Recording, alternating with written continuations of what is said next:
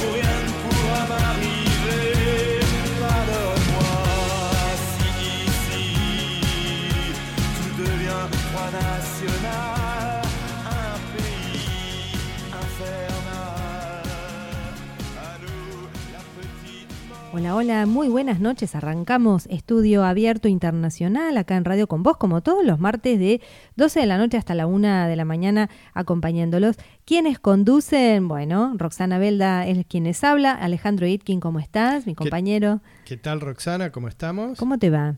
Bien, como siempre, arrancando Estudio Abierto Internacional, donde vamos a contarle a la audiencia todo lo que pasa en el mundo menos en Argentina. Sí, ¿qué está pasando en el mundo? Bueno, hay varias este, novedades en las últimas horas, te diría, está muy vigente este tema de la muerte de este chico. Ahora, en breve te voy a contar, ¿no? este chico en España, que se le dice, se lo catalogó como del eh, asesinato del odio, ¿no? La muerte por odio. Eh, por la homofobia. sí, por ser gay. Bueno, ahora vamos a hablar de eso en breve. También falleció eh, Rafael Acarrá, así que hay mucha conmoción en el mundo artístico por eso también. Y yo te voy a estar contando las nuevas encuestas donde comparan a Biden con Donald Trump y un poco sobre el ex presidente de Sudáfrica, Jacob Zuma, que está a punto de ir a la cárcel en, otro país que eh, trata de pelear a la corrupción. Bueno, aparte yo te estaba comentando esto del ambiente, del ambiente artístico, también está todo el caso de Britney Spears dando vueltas, ¿no? Sabemos que hace muchos años su padre le tomó ya, digamos, tiene la tutela de su fortuna, bueno, te voy a contar un poquito más eh, qué es lo que está pasando y en qué instancia está en estos momentos. Ya Britney Spears tiene 39 años hoy por hoy, ¿no? Parece, pareciera que siempre tiene 30, esto 27, 30, pero no. La chica crece. 40. Y sí, y bueno, y tiene un montón de, de tema con esto de, del juicio al padre, ¿no? Que le quiere hacer. Y te cuento que las mujeres en la Armada de Ucrania tienen que usar un elemento femenino durante las marchas, te voy a contar todo eso. Wow, ah, algo más te digo, ¿eh? Para generar... Tienen que marchar en algo femenino con algo femenino. Y yo te dejo también otra picando. ¿Te acordás que hace unos días atrás hablábamos del tema del espacio, de que Jeff Bezos iba a ser el primero? Hicimos, leímos la subasta de que había ganado de 20 días. en 20 días, ahora para, sí, el 20 de julio. Bueno, este, y la persona que ganó la subasta, bueno, hay otro que se le adelantó en la fila, va primero. Se le, se le coló. Bueno, vamos Se coló y le va a tomar todo el protagonismo. Va a ser otra persona la que va a ir al espacio primero. Pero bueno, arranquemos con los temas del día. Vamos al grano con Estudio Abierto Internacional. Ponemos música de todo el mundo. Si quieren escuchar nuestro Spotify de todos los programas anteriores que hacemos acá en Radio con Vos todos los martes a la medianoche, pueden escucharnos en Spotify como Estudio Abierto internacional.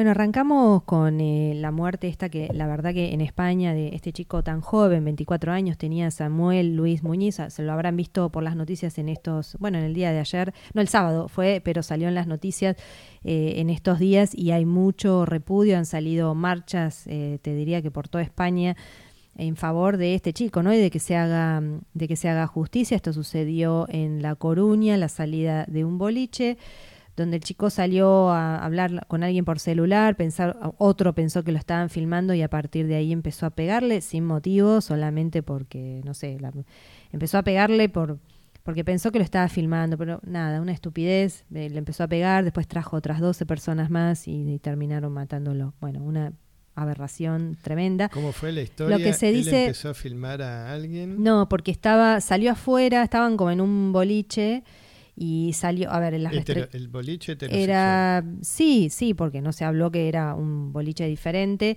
y aparte en España las restricciones se habían empezado a, aflojar, así que estaba, estaba todo, ya los, la gente joven podía salir, salió a, hablar por teléfono con alguien, levantó el teléfono y se puso a hacer una videollamada con alguien y del otro lado el otro chico pensó que lo estaban filmando. Igual, o sea, es una estupidez, ahí lo agredió y le dijo la palabra maricón y a partir de ahí empezó la golpiza, una fuerte golpiza contra el suelo, a lo bestia, 12 chicos, bueno, Hay imágenes.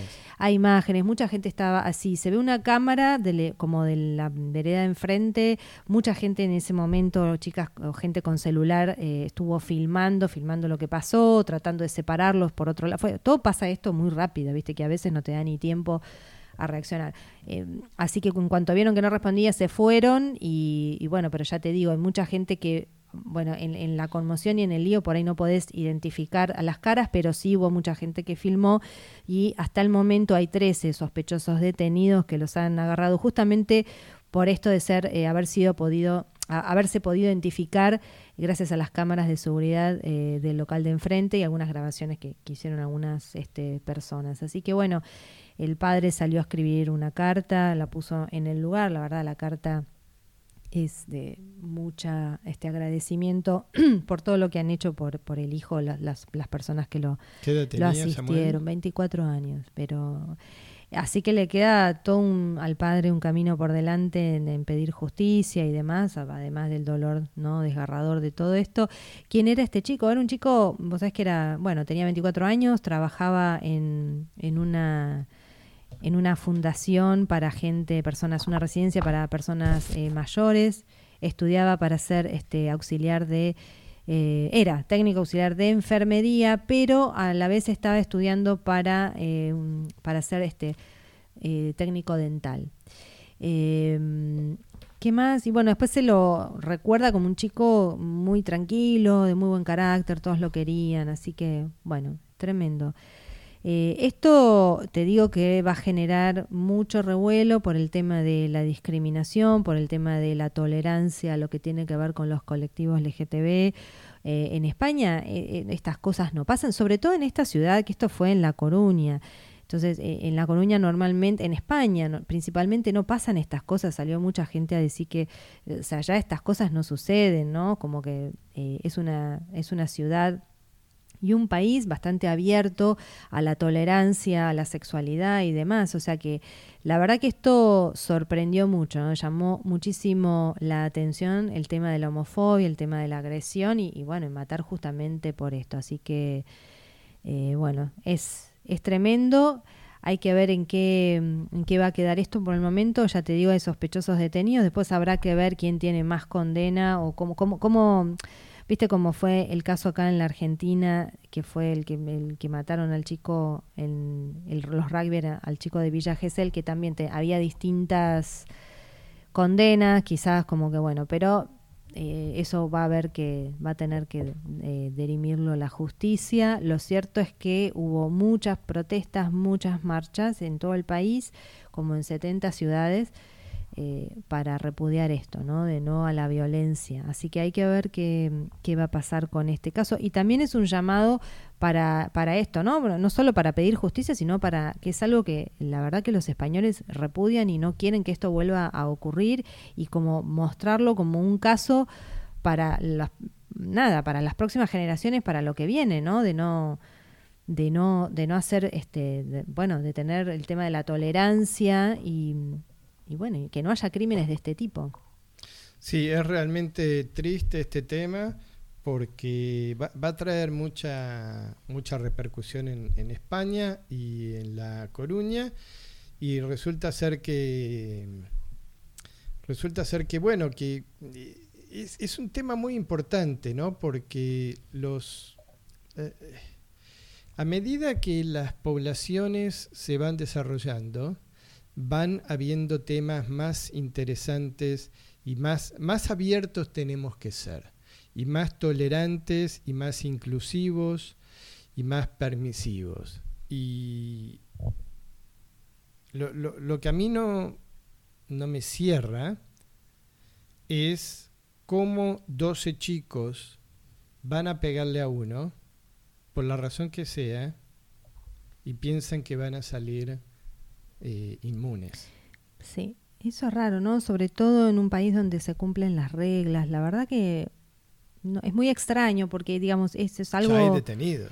Ya hay detenidos, hay que ver, eh, después tendrán que testificar y ver que realmente todos tuvieran que ver, pero la verdad que hubo un repudio, pero te diría nacional. Manifestaciones, ¿no? Sí, esto de el, crimen del odio, el delito de odio, o sea, tiene como, sí, está teniendo muchísima, te digo, repercusión. Me hace acordar a cuando hablábamos del caso de George Floyd, en ese caso por haber sido negro, imagínate toda la repercusión que, se, que, provocó y generó en el mundo.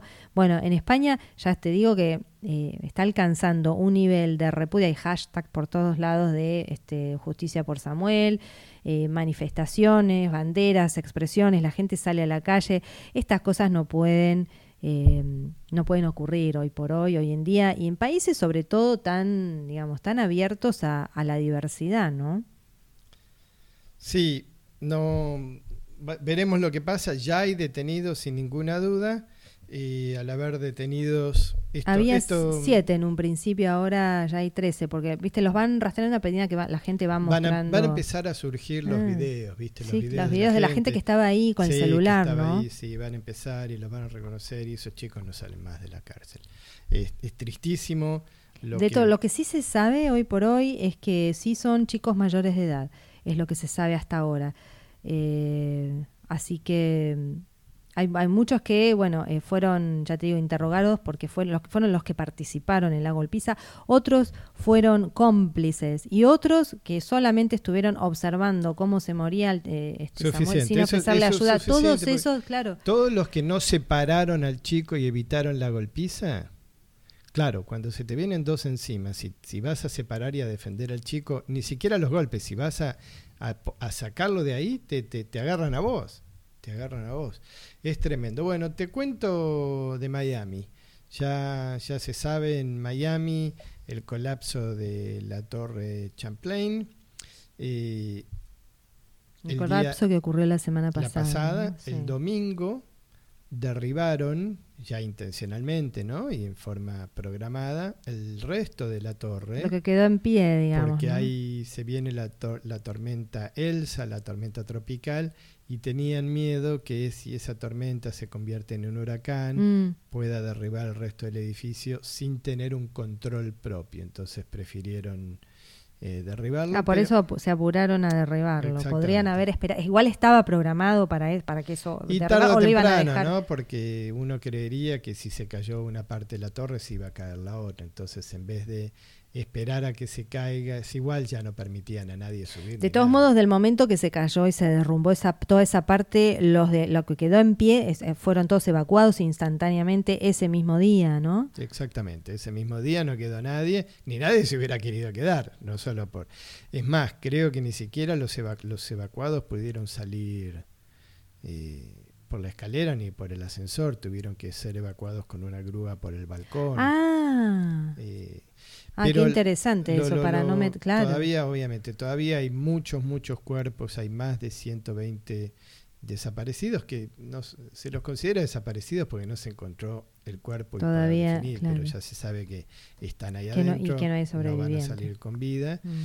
Y, y en Miami está habiendo todo un tema de una movida nueva que es ya dos edificios uno en Miami Beach, no sobre la playa, sino un poco más adentro, y otro en North Miami Beach que fueron evacuados. Y claro, ahora la gente va a empezar, imagínate ahí en la Florida, los edificios de al lado, el de los, los dos que, que este está en el medio de, obviamente, dos. este era un complejo de tres torres. Bueno, los que esté, el que está al lado, los dos que están eh, justo al, en el límite con, este edificio, seguramente van a estar con los ojos, imagínate, los vecinos, los de los consorcios y los dueños de los miembros de. Bueno, esto es así. Está Champlain South, Champlain Center y North. La que se cayó fue la South, la del sur, pero también están eh, la del centro y la del norte. No significa que la del centro y la del norte, a pesar de haber eh, haberse construido en los mismos en la misma época no significa que estén en riesgo de caerse. Lo que sí significa Claro, porque por el mantenimiento a lo mejor es diferente, ¿no? En cada en cada torre. Claro, no solo es, es un tema no solo de mantenimiento, y obviamente. Ahora muchos edificios están haciendo por ley, ya la ciudad de Miami determinó que todos los edificios que tienen más de 40 años van a poder, van a tener que hacer una auditoría de su estructura. Bueno, estas auditorías van a determinar que ya, lo ya, ya ha pasado en muchos edificios, reparaciones de cerca de 10 millones de dólares promedio. Bueno, ¿y quién va a querer pagar esas reparaciones? la gente se va a querer ir, va a querer vender, después quién te lo compra. Hay que ver. Ahí está el tema, no déjame que te haga la matemática. Si vos hablás de una reparación de 10, 15 millones de dólares en un edificio de entre 100 y 150 unidades, estás hablando de un promedio de 100 mil dólares por unidad. 100 mil dólares. Igual, ¿cuántos son departamentos? Esas unidades son unidades de que salen 600 mil dólares. Pero suponte que esto pasa, bueno, pasa en la playa, por lo tanto son unidades caras.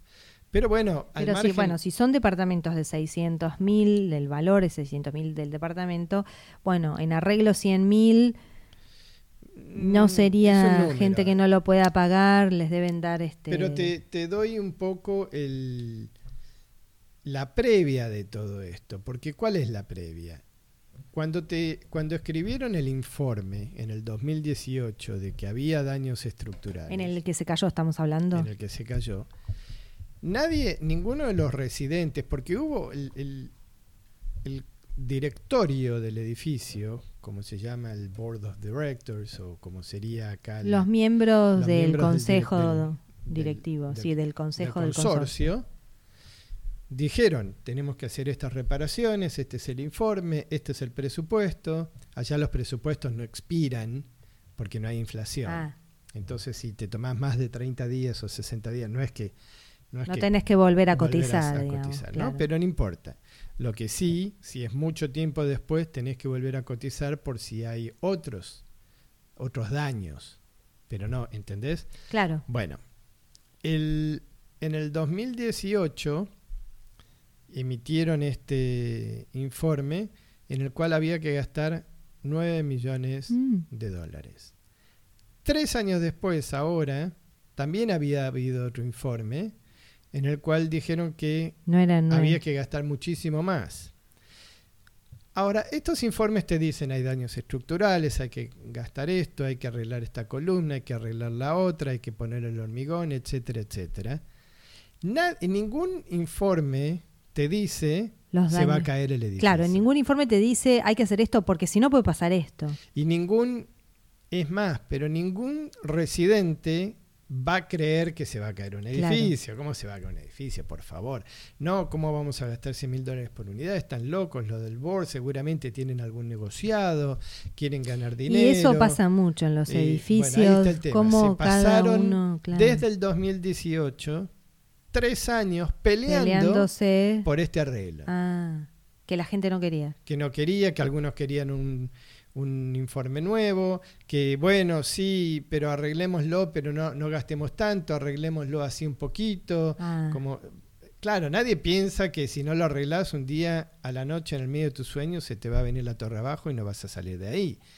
Obviamente si uno dice bueno, si se va a caer la torre. En ese caso, ¿qué pasa? con- Sí, claro, si hay riesgo, no sé si los que estaban haciendo el presupuesto y los que estaban, en por ejemplo, los miembros del directorio del consejo cuando saben te que... dicen, te dicen ex- Porque daño, exte- daño está bien eh, estru- estructural, estructural extensivo. No- nadie te dice pero eh, digo... tal fecha se va a caer la torre. Lo que, no, por supuesto. Pero lo que yo digo es que si la gente, eh, que los que no querían pagar, como decís vos, le van a. eh, porque ahora toda la, la Ahora responsabilidad cae, claro, en los que no quisieron, no mantenían el edificio, en los miembros del consejo, supongo. Pero si vos tenés gente que no quiere. Eh, vos proponés que hay que hacer estos cambios y si la gente no quiere, la gente también está en responsable. Los que van ahí a Sí. votar están responsables como Claro. el que no. El pero que no, no, va a no votar también es responsable. El que no va a votar, pero y el que el- los, los del consejo, si lo dicen que hay que hacer y la gente no tienen, los, como la democracia, digamos, si no tienen los votos no lo pueden hacer, entonces no sé hasta qué punto son tan culpables. No solo los votos. No tiene el dinero. Bueno, por supuesto, porque Pero para tener el dinero tenés que votar, tenés Claro, que estar de tiene acuerdo. que haber una votación. en entonces son cual, todos responsables los, los que fue- por lo parte- menos asistieron ahí. En parte sí, lo que van a alegar los residentes es los miembros del directorio no, nos, dijeron, que se iba a caer la torre. Los del directorio capaz que tampoco sabían que se iba a caer. Bueno, ese Nadie es va a hacer tema. algo intencional. Nadie ¿no? te Así. dice, si no se hace este arreglo, en dos años se, se cae la torre. ¿Por qué? Obviamente, ¿no? Es, es algo muy, muy arriesgado de decir.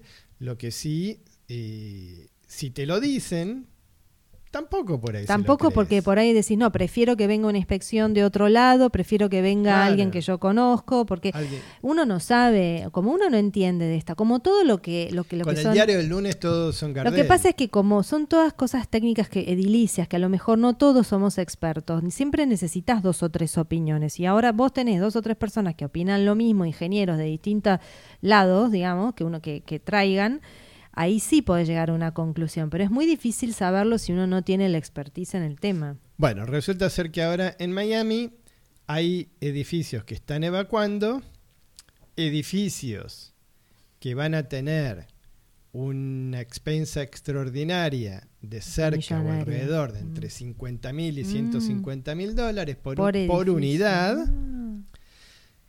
Entonces se está disparando, como siempre, el precio de las casas. Bueno, ahí te la gente se quiere. se Sumado quiere. al COVID. Bueno, te iba a hacer una pregunta con todo este tema. una cosa va trayendo la otra, ¿no? Se cae el edificio, ¿qué pasa? La gente empieza a estar más preocupada, ¿qué pasa? Todos los este, edificios de la ciudad de la Florida van a estar en la mira, estén cerca de la costa, no cada van a estar todos agarrando las carpetas con las inspecciones. ¿Qué va a pasar? Cuando haya muchos gastos de gente que no pueda afrontar de lo que se tiene que pagar, va a querer vender. Ahora, si mucha gente empieza a querer vender y otro viene y ya tiene que comprar un edificio sabiendo que ya tiene que de entrada pagar esta deuda que deja el que se va, la pregunta sería, ¿es todo este tema no podría llegar a traer eh, una especie de recesión en la industria de la propiedad en Miami en el corto plazo? Depende, no, no, no podría traer una recesión porque al contrario, va a haber más gente buscando lugares donde vivir. Entonces, puede llegar a traer una, una especie de baja en el costo de las propiedades antiguas, pero un alza en el costo de las propiedades nuevas. La gente tiene que vivir en algún lado, va a subir el mercado de alquiler por ahí, va a subir las propiedades que, que estén bien estructurales, estructuralmente hablando. Puede ser va a que haber un ahora- reacomodamiento. Pero puede ser que ahora se cambie el hábito, cuando vos vas a comprar un edificio, eh, vos vas a pedir los planos, pedís esto, pedís lo otro, y ahora también a lo mejor se agregue el pedir las inspecciones, que el edificio esté en regla y todo Bueno. eso, como que se agregue esto. Las propiedades en Estados Unidos generalmente se compran con un crédito bancario. Y el banco, para prestar el dinero, va a pedir toda esa información. Claro, ahora va a Si ser no, no a obligatorio. el dinero. claro, claro. Hasta ahora los bancos, para prestar el dinero, solicitaban al condominio informes financieros. Mm, claro, ahora le van a agregar los Ahora le van a servicios. agregar los informes. Claro, pero la gente esa que perdió su casa eh, y que tiene que volver, que como vos decís, hay mucha gente ahí que ya habrá terminado de pagar su casa y hay gente que habrá que estará con un crédito del banco. ¿Cómo, cómo si se le cayó el edificio, y ahora cómo no van a pagar. no, no paga la propiedad porque la perdió? ¿Cómo se, cómo se No, resuelve? a- eso? a- va, a- va a haber que ver, va a haber que ver. Los seguros van a estar envueltos, los bancos van a estar envueltos, porque claro, el, suponte alguien que tenga una unidad ahí que se salvó de y sobrevivió porque no estaba en la unidad, Bueno, ahora cuando no pague el préstamo, ¿qué le van a ejecutar? Le van a quitar la propiedad. Si la generalmente la propiedad es la, es la, garantía, de que pague. Si no pagaste, quitan la propiedad. bueno, le pueden ver si tienen otras para quitarles, pero... No, este no, no, no, no. No, tiene, es la misma que vos compraste. Ah, la garantía es la misma que vos compras. Okay. Por eso te hacen poner un adelanto del 20, 30%, 25%, dependiendo, para decir, bueno si te ejecuto la propiedad, yo ya sé que me debes 75% de esa propiedad, no me debes el 100%, porque el 25% lo puso el... Bien, bien. Ok, bueno, vamos al primer corte. Pueden escribirnos y mandarnos un mail a estudioabiertoradio.com. Rock sudafricano, pop de Vietnam, solo en Estudio Abierto Internacional. Alejandro Itkin, Roxana Belda.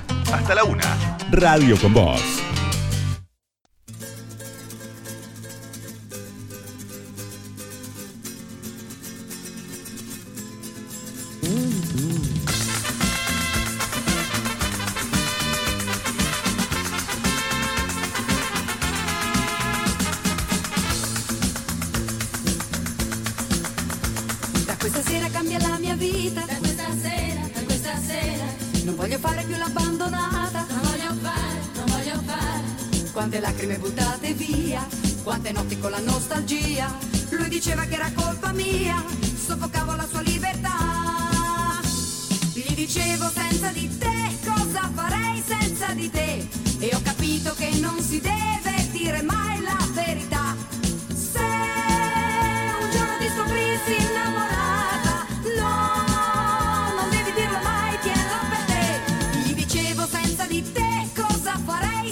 di te e ho capito che non si deve dire mai la verità.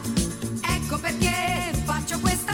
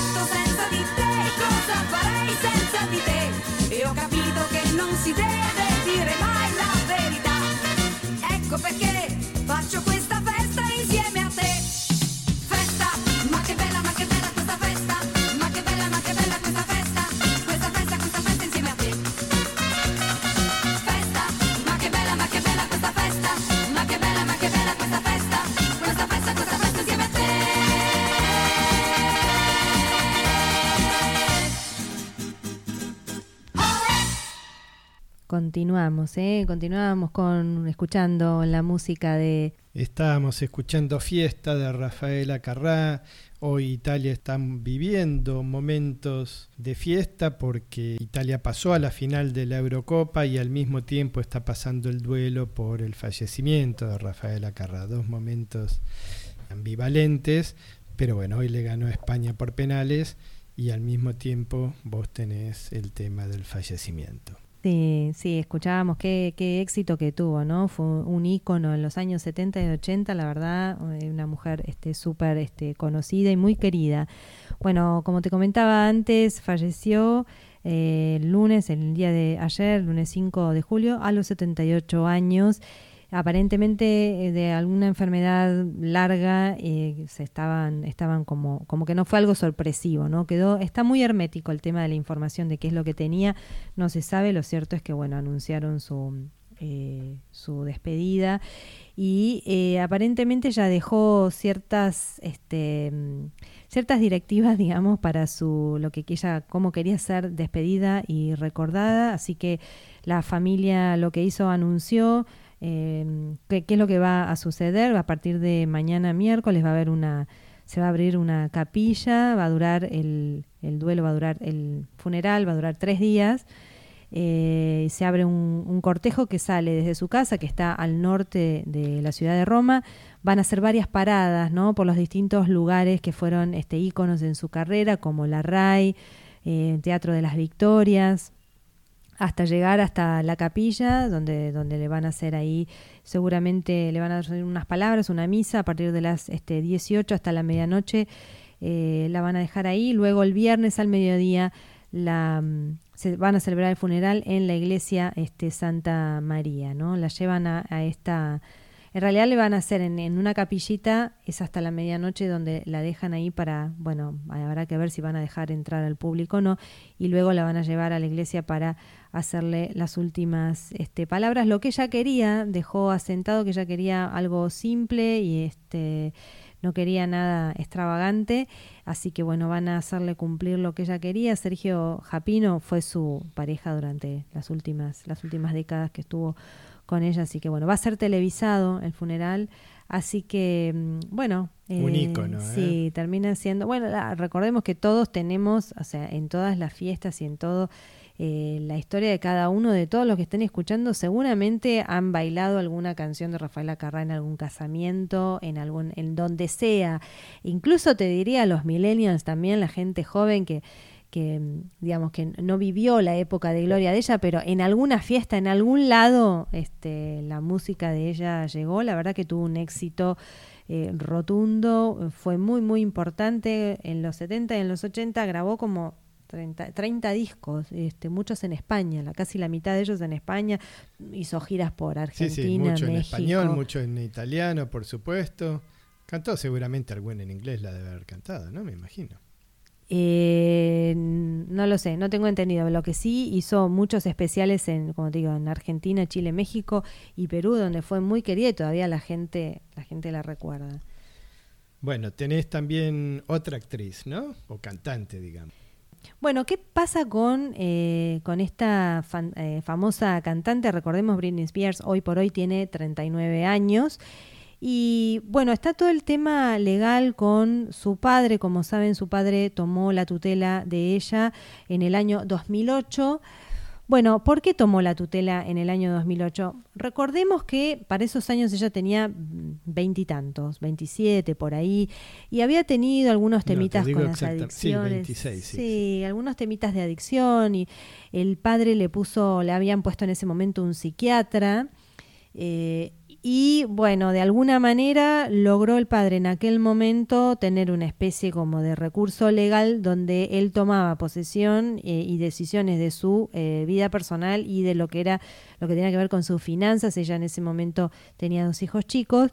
Em, y en, ese, en aquel momento, bueno, tomaba todas las decisiones, eh, porque alegaban que ella estaba en un momento no muy vulnerable con adicciones y, y esto del psiquiatra y demás. Y no podía, claro, tomar no podía tomar sus propias económicas es muy complicado. Eh, claro, bueno, eso de aquel evento ahora pasaron 13 años, ella ya está cansada, tiene 39 hoy por hoy y se siente tuvo dos hijos, se eh, casó. Bueno, en el antes de esto, lo que pasa es que cuando en aquel momento recordemos que tenía también un matrimonio matrimonio bastante conflictivo con el padre de sus hijos, se separaban, se peleaban, adicciones, había alcohol, había de todo.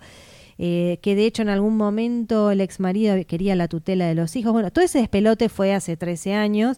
Ella, bueno, se separa de este marido eh, y el padre, la, cuestión es esto, que el padre le tomó el, poder de todas las, decisiones económicas. De esto pasaron 13 años y hoy por hoy el padre sigue teniendo esa tutela, esa disputa legal de la que se está hablando hoy, es la que ya lleva 13 años que se inició este, allá por el 2008. ¿Qué es lo que ella reclama hoy por hoy? Bueno, empezó a mover los papeles hace ya un par de años como para tratar de eh, terminar con esta tutela que no le permite hacer su vida. Dice que son, em, son eh, decisiones que, ha tomado el juez de forma deliberada y, es abusiva la tutela que tiene porque no puede decidir por su propia vida, no puede tomar posesión de su dinero, no puede hacer absolutamente nada con todo el, dinero que genera. Es, es, es, es re loco, es eh, abusivo. La verdad que es un control de su vida que está como, digamos, está como enjaulada en su propia vida. No puede. O sea, es, tremendo porque ella sigue trabajando, sigue haciendo presentaciones, sigue grabando bueno, hace, discos. Hace varios años ya que no, y lo que dijo pero en es estos 13 años lo ha hecho. En estos 13 años, bueno, en los últimos te diría tres o cuatro no, y a partir de este juicio dijo que se va, no va a subirse más a un escenario hasta que eh, no vuelva a tener de vuelta el control de su dinero. No quiere darle más de cuatro años un show en Las Vegas. Bueno, pero hace, hace varios años sí, atrás. Sí, ya. pero eh, durante el año, durante el tiempo que la estaban declarando insana, digamos, sin poder tomar decisiones, tuvo un shock. Bueno, lo que pasa es que cuando se declaró, eh, claro, el, el recurso que tomó el padre en aquel momento era un recurso de amparo, digamos, de protección para alguien que no, pero esto se hace para cuando es una persona, claro, tiene demencia o cuando es una persona insana o cuando hay una psiquiatría, no una patología psiquiátrica, sino este, no, no sucede. Bueno, a lo mejor ella, siendo tan joven en aquel momento por ahí, este, no estaría muy bien y demás. Pero bueno, lo que sí se sabe ahora, esto ya ha pasado un montón de tiempo, ya a esta altura ya es una mujer ya más madura, pero no puede tener tarjetas de crédito, no puede tener hijos porque dice que no le, no puede ir al médico, no le pueden sacar el dio y no le permiten tener más hijos por esta, este control que tiene el padre con su vida. No se puede casar, no puede, no puede hacer nada. Entonces está pidiendo tener de vuelta, el, o sea, que le saquen eso al padre, esa, esa tutela que tiene, ese recurso legal y que pueda volver a tomar las decisiones en su vida y que si no, no se va a subir más un escenario. Esto le va, le va a traer por ahí repercusiones en su carrera. Yo no sé si está hoy por hoy eh, lista como para subir un escenario, si tiene el entrenamiento que tiene que tener. Y, bueno, y eso ya es una decisión personal. Lo que sí, este jueves, este miércoles no, o sea, mañana no, el próximo miércoles, dentro de una semana, el, el, 14 de julio, va a haber una audiencia entre el juez en el cual ella va a solicitar el final de su, de su tutoría y poder tener control de todo esto. Porque, ¿qué pasa? El padre cobra un salario. Claro, aparte, porque claro, encima de cobrar la, la, la, de los shows y de cobrar un montón de regalías y no, de no, cosas y de dinero, el, el padre dispone y toma las decisiones. Claro, pero el padre controla la, digamos, toda la, administración la, la cuenta de Banco General. Sí. Pero el padre cobra un salario. Aparte cobra un salario. Y el abogado del padre Sí. controla, cobra un salario. Y la compañía, porque aparte tienen una compañía que es la que audita y fiscaliza todo lo que es el dinero, también cobra un salario. Y además de eso, hay un caso ahora in- importante de que su propio abogado, al cual ella ya le ha pagado más de 3 millones de dólares, nunca le informó Que, que ella podía solicitar la sesión de la, de la tutoría y volver a tener control. Entonces ahora ella está acusando a su propio abogado de, eh, digamos, mala praxis porque no le, no le aconsejó que podía eliminar esa tutoría. Es un tema interesante. Pero también ahí ningún abogado se acercó a hablar, siendo una figura tan conocida, nunca se acercaron a decirle, mira, hasta tres meses después que le digan, che, ¿sabés qué podés pedir? O sea, qué mal asesorada que estaría por ahí. O a lo mejor... Ahí, ahí va a haber un tema con el abogado. Algo de lo que dijo ella, eh, que fueron declaraciones muy fuertes, criticando mucho al padre que quiere que el padre vaya preso, le va a hacer juicio a su familia, pero aparte de eso, eh, una de las cosas que ella dijo es que la obligaron a tomar medicación contra su voluntad. Entonces, si la obligan, si eso se comprueba, que la obligaron a tomar medicación contra su voluntad y que el padre la quería hacer pasar por loca, por psiquiátrica, la verdad que el padre va a estar en problemas. Bueno, hay que ver eso. Hay que probarlo eso. No, pero no solo eso, hay que ver un tema, ¿no? Cuando una persona sufre de adicciones o lo Claro, que sea, a y lo te mejor, inter- y te claro, internan, Te obligan. ahí te obligan a tomar ciertas medicaciones. Entonces hay que ver todo ese tema. Lo, lo- lo concreto es que ahora, el próximo miércoles, va a haber una auditoría y la jueza va a tener que resolver algo. Seguramente no lo va a resolver ahora este miércoles, pero ella va a solicitar la, la sesión de la tutoría y, y probablemente en una posterior ella va a tener que presentar un montón de papeles y especialmente lo que quiere ella, porque lo que se alega es que para cesar la, la tutoría le van a pedir un examen psiquiátrico. Sí, Y ella quiere que la cese que sin, la el hagan examen sin el examen psiquiátrico. psiquiátrico. Estará por verse, eso lo va a decidir este jueves, este el próximo miércoles 14, la jueza del caso. Sí, habrá que ver qué se decide. Vamos a estar este, atentos. Igual este caso hay que ver, ¿no? Si es así como ella dice, me hace acordar a, a esto en los famosos niños que han sido estrellas, donde los padres les controlan la fortuna a un nivel abusivo, ¿no? Me hace acordar al... Está bien, pero que vos me digas como el caso de Macaulay Maca- Culkin. es- me estaba acordando, claro. Entiendo, pero cuando el niño tiene 8, 9, 10, 11 Sí, años. ahí es lo podés entender, ya una está, mujer de tiene- 39 años ya, Sí, ya ya es más está. complicado, ¿no? Aunque, aunque y para cerrar, la verdad sería una pena que una mujer de 39 años en malas condiciones de, salud mental, eh, adicción a las drogas, derroche toda la fortuna que por lo menos algo le serviría a los hijos para poder educarse y todo eso. Y por ahí el padre debe decir, si yo no controlo los fondos, esta mujer se, se derrocha toda la fortuna. No sabemos cuán honesto es el padre. No lo sabemos, digo, podría haber... Para haber llevado todo esto a las justicias porque... Está bien, no lo sabemos, pero podría haber un argumento que el padre diga, bueno, si yo no tomo control, ella se derrocha todo el dinero en drogas, por ejemplo. ¿no? Claro, los chicos son menores todavía y ella quiere quedar embarazada. 14, 15 Sí, sí. Bueno, vamos al segundo corte. No, no, no, no te cuento de, de Joe Biden y Donald Trump. Donald Trump el año pasado, durante la pandemia, te lo cuento cortito y al pie. A ver. Tenía, no era, no era una imagen de aprobación, sino que le eran, son encuestas que le preguntaban a la población si creían que el país estaba yendo en la dirección correcta. Durante el 2020, la pandemia, Donald Trump al gobierno, solamente un 22% decía que Estados Unidos estaba yendo en la dirección correcta, el 71% decía que estaba en contra, que, la, que estaba yendo hacia un lugar equivocado. 22 a favor, 71 en contra. Siempre hay un porcentaje que no sabe, no contesta, no tiene idea. Hoy, un año más tarde, 2021, Joe Biden subió ese número, cree que el 44% de la población cree que están yendo en, la dirección correcta y hay un 51% que todavía creen que está en mal camino Estados Unidos, pero bueno, Joe Biden duplicó la confianza en la población directamente del 22 al 44% y bajó la confianza negativa del 71 al 51%. El principal, eh, digamos, ¿no? el principal cuestionamiento al gobierno de Joe Biden es el gasto público. ¿A dónde va a llevar este gasto público que hace que la, el déficit fiscal de Estados Unidos esté en cerca de, de los trillones, digamos. Están hablando de 2 trillones de dólares, que es en números americanos es 2 millones de millones de dólares. Es una fortuna incalculable, pero bueno. 2 eh, millones de millones de dólares. Vos agarras un millón de dólares. Mm. Bueno, un millón de esos, no, dos millones de esos. Mm. ¿No? Es, es, estás hablando de, de, de, números siderales, pero bueno, es una, una economía como Estados Unidos y Estados Unidos no le pega un déficit fiscal tan fuertemente como le pega a otros países, porque bueno, obviamente ellos fabrican los dólares. Mm. Ok, vamos a, ahora sí al corte. ¿eh? Quédense ahí, sigan escuchando Radio con Voz. Mándenos un mensaje al 15 53 79 89 90, al WhatsApp de la radio. ¿eh? 15, 53 79 89 90. Pop de Japón, rock de Marruecos o de Hungría, artistas que no conoces. Estudio Abierto Internacional, el país de la música. Martes, medianoche, Radio con Voz.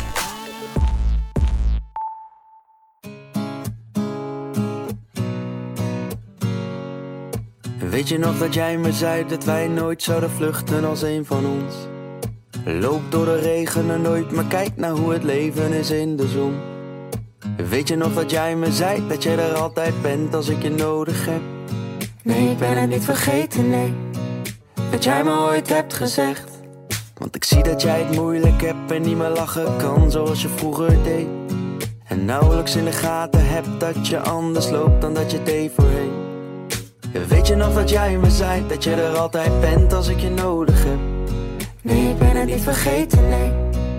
Wat jij me ooit hebt gezegd. Blauwe dag, als het dondert valt de hemel naar beneden, ben ik hier bij jou alleen. Blauwe dag, één seconde. Laten we dansen tot de morgen en de lucht weer open gaat.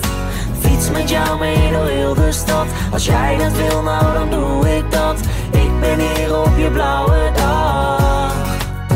Blauwe dag, één seconde. Dansen tot de morgen en de lucht weer open gaat. Er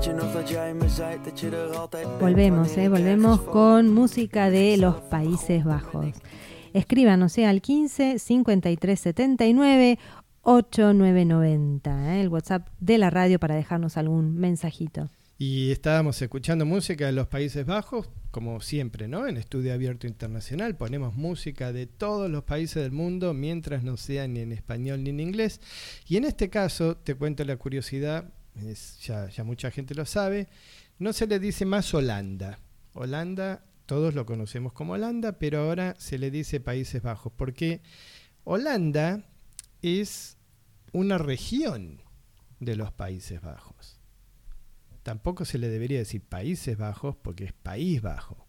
Y si uno lo, del- lo, lo traduce del inglés, en inglés a Holanda no se le dice Holland, No, se le dice Netherlands. Netherlands. Pero de Netherlands incluyen varios. Claro, es como decir las tierras bajas, es decir, tierra baja. Se le dice País Bajo, Países Bajos, pero en realidad Países Bajos porque es un conjunto de países. no, es un solo país. Es Holanda, es un solo país. Por eso está mal la traducción, se debería llamar literalmente tierras bajas, hay que ver cómo es en holandés. Bueno, el hecho es que Países Bajos es un solo país, que es lo que nosotros conocíamos como Holanda, solamente que Holanda es una región, como decir Cuyo, ¿no? Una región de lo que es el total, que es los Países Bajos. Bueno, te- mucha gente va a seguir diciéndole Holanda, por supuesto, pero Sí, porque en español, ¿no? En, en- En- en inglés está clara la en, diferencia. en inglés está, Sí. está clarísima. Bueno, vamos a Sudáfrica. Te cuento que el expresidente Jacob Zuma está a punto de ir preso por corrupción, pero no necesariamente culpable de corrupción, sino de ir preso porque se re- rehúsa a declarar en corte. Literalmente, eh, hay un juicio, ni siquiera juicio, hay un cargo, entonces lo llaman a indagatoria y él se rehúsa a declarar. Como se rehusó a declarar y no quiere ir a declarar, él fue presidente durante nueve años, del 2009 al 2018. Recordemos, Jacob Zuma fue un aliado de Nelson Mandela y le dicen el presidente Teflón. ¿Por qué? Porque en ningún caso, ningún, ninguna acusación se le pega. Ah, Entonces todo le dice- resbala. to- no, claro, ninguna se le pega en el sentido no que le resbala a él. No, no, que no le hace se... daño, claro, claro. todo, eh, no, no le pega nada. Bueno, en este caso le Como pegó. que no le llega ninguna bala, ¿no? Cuando uno dice, no le entra ninguna. Bueno, le dicen, pero directamente, ¿no? Le dicen The Teflon President. Porque eh, al ser aliado de Mandela es como que tenía una especie de Protección halo- bueno, a lo político. no, no es protección porque Nelson Mandela falleció y Nelson Mandela tampoco iba a avalar la corrupción. Pero por asociación, eh, al, al tener la asociación con Nelson Mandela, todo el mundo creería que eh, es honesto y nadie va a creer que eh, Jacob Zuma sea corrupto. Bueno, ahora tiene casos de corrupción, de enriquecimiento ilícito durante sus nueve años de gobierno. La Corte Suprema eh, le dio la oportunidad, estuvo, estuvo ayer, le venció el domingo el tiempo para que él se presente en la comisaría. La Corte del caso, no la Corte Suprema, la Corte del caso le dijo, si usted no viene a declarar, se tiene que presentar en, una, en la comisaría hasta el domingo a la noche. A partir del domingo a la noche, si él no se presenta, se le daba a la policía tres días para detenerlo, ir a buscarlo. Ayer la Corte Suprema lo salvó por un, por un pelito y le permitió escuchar su caso porque él dice que si va preso corre en riesgo su salud. Ya tiene 79 años, corre en riesgo su salud. La Corte Suprema va a escuchar el caso el 12 de junio, 12 de julio y va a determinar Se si él- definen muchas cosas, ¿eh? Ahora, mitad de sí, julio hay bueno. muchos casos, ¿eh? Hay que ver qué es lo que pasa. eh, la Corte va a declarar, va de- va a determinar que va a ser el próximo lunes, 12 de julio, si él tiene que declarar y si no declara, tendrá que ir preso como todo presidente corrupto debería ir preso. Bien, bueno, te vamos a, a develar el misterio de quién es el famoso millonario empresario que eh, va a viajar antes al espacio que eh, Jeff Bezos. ¿Quién es? ¿Quién es este misterioso británico? No es ningún misterio porque hay solamente tres millonarios que se disputan el poder a ver quién va primero y se están tirando de las mechas a ver quién llega. En este caso es Richard Branson, ¿viste? El famoso británico. Él también está... De Virgin Airlines. Él también está explorando con todo el tema espacial. Ya hizo un montón de pruebas, este, pruebas piloto, ha, estado entrenándose para poder viajar.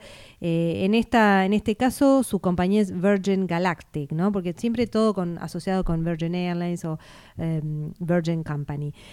Bueno, finalmente él, ¿qué es lo que va a hacer? Bueno, yo creo que acá hay también una puja de peleas de, egos y de ver a ver quién va primero. Tenía el puesto, Jeff Bezos iba a ser el primer em, empresario, persona que no es piloto ni astronauta en llegar al espacio. Bueno, este le se adelantó en la fila, hizo un anuncio y dijo, ah, no, paren un para las rotativas, este, yo voy a estar yendo el 11 de julio, así que se va a convertir él en el primero en ir y justamente Besos va a ir el 20. Así que por unos días de diferencia nada más va a ser el primero que vaya a bordo en su nave de la compañía, como dijimos, Virgin este, Galactic. Va a ir, este, bueno, este siempre tuvo él, hace rato que tiene el sueño de poder ir. De hecho, los tres, con lo que yo mencionaba antes, los tres que se están disputando el poder por ver quién es el primero es Richard Branson, Jeff Bezos y eh, Elon Musk. Elon Musk también está atrás de, eh, de este tema, quiere, también está poniendo, invirtiendo tecnología para ir al espacio, quiere llevar vida a Marte para el 2050. Bueno, tiene, tiene unas ideas Elon Musk que, bueno, habrá que ver si lo puede llegar a lograr. Quiere irse a vivir con su esposa a Marte. Sí, bueno, quiere, sí, para el 2050 quiere llevar vida a Marte. En este caso, ahora nomás, el, el 11 de julio, lo que va a hacer él...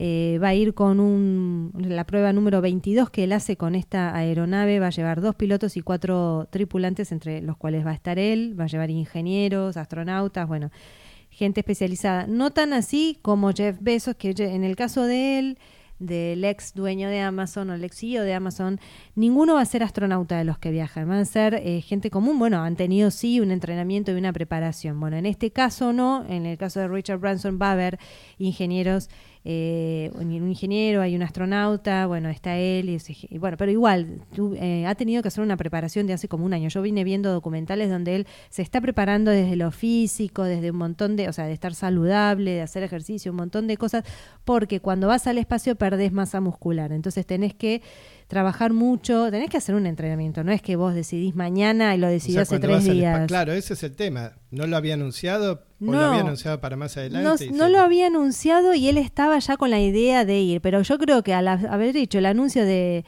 eh, Jeff Bezos le, agarró, le habrá picado el bichito y dijo, ¿sabes qué? Adelantemos todo, vámonos antes. La pregunta es, ¿se puede adelantar algo así? Bueno, no, pero para adelantar el 11 y Besos del 20. Este domingo. Sí, es eh, días de diferencia, pero a lo que voy es que no, o sea, vos como decís, podés adelantar algo así. A ver, eh, está, está trabajando. Sin avisar, sale el sábado 10. No, no, no porque tiene su propia compañía. Por eso Besos, digo. No, no. Sin avisar, adelanta del 20 al 10. Ah, si lo puede hacer. Ah, eso, estaría divertido, el 9 el 9, que lo adelante una semana, ahí sí estaría divertido, ¿no? Que se peleen entre ellos. Bueno, Musk quedó atrás. Batalla de egos. Batalla de egos. Elon Musk quedó atrás. Eh, claro, podría Me encantaría quedarme atrás de la forma que se quedó atrás Elon Musk. ¿Te imaginas? Bueno, tienen, o sea, la, idea de eh, estos este, gigantes que ya están poniendo mucho dinero en este tipo de, eh, vamos a llamarlo, experiencia extrasensorial, no sé. Eh, la verdad que estos proyectos están... Galáctica. galáctica. Estos proyectos están eh, dando vueltas hace rato en la cabeza de ellos tres, tienen el dinero para hacerlo y están poniendo toda la energía porque quieren lograr llevar y, eh, al espacio el tema de, bueno, ya te digo, como vos dijiste antes, Elon Musk quiere llevar vida a Marte, quieren llevar, Richard Branson quiere llevar hoteles y turismo a el espacio, quieren empezar a hacer un mundo diferente más allá de la Tierra. Bueno, hay gente que ha llegado a un nivel este, económico y de logro y de todo, donde ya superaron todas esas expectativas y van por más, es como que van a buscar proyectos que los desafíen, porque realmente han logrado, eh, cada uno de ellos tres, han logrado muchísimo, ¿no? Este, así que bueno, no lo veo mal, hay que intentar superarse día a día. Bueno, si llegas a ese nivel a estar preocupándote por ese tipo de proyectos, está bueno, qué sé yo. Bueno, vamos a cerrar con un tema que te contaba de Ucrania. Viste que venimos hablando de todo lo que va a pasar en julio, ¿no? en julio pasa pasan muchas cosas, muchos juicios, muchas resoluciones. vamos a ver nosotros. La resolución de Britney Spears, lo que te contaba de Jacob Zuma. Esto, los viajes de los dos, vamos a ver quién le fue mejor, este, cómo fue la experiencia con cada uno. Ojalá le vaya bien a los dos. A los dos, por, supuesto. sí, sí. Bueno, en agosto, el 24 de agosto, Ucrania va a ser una marcha para celebrar 30 días de la independencia de la Unión Soviética. Una marcha militar, ¿viste cómo hacen las marchas militares? Bueno, habían declarado que las mujeres militares iban a marchar en tacos altos. Ah, ¿y eso? Bueno, ¿y eso? Eso, es lo que pasó y saltó un montón de movimientos feministas, de derechos humanos, de igualdad de los derechos, con toda razón del mundo, a decir, los tacos altos no van en un uniforme militar, por más que sean mujeres. Así que el día de hoy, el gobierno, digámoslo, el, mando militar de Ucrania se echó atrás con esta medida. ¿eh? Porque ya salieron fotos, usted puede buscar en, Google fotos de eh, el ejército femenino, digamos, la sección femenina del ejército de Ucrania, marchando, porque estaban entrenando, con tacos altos. Bueno, eh, se dio marcha atrás, ¿no? Con el argumento eh, lógico y específico que... Que no es parte del uniforme. Que no es parte del uniforme, que daña los pies y que estigmatiza a lo que es la, soldada mujer.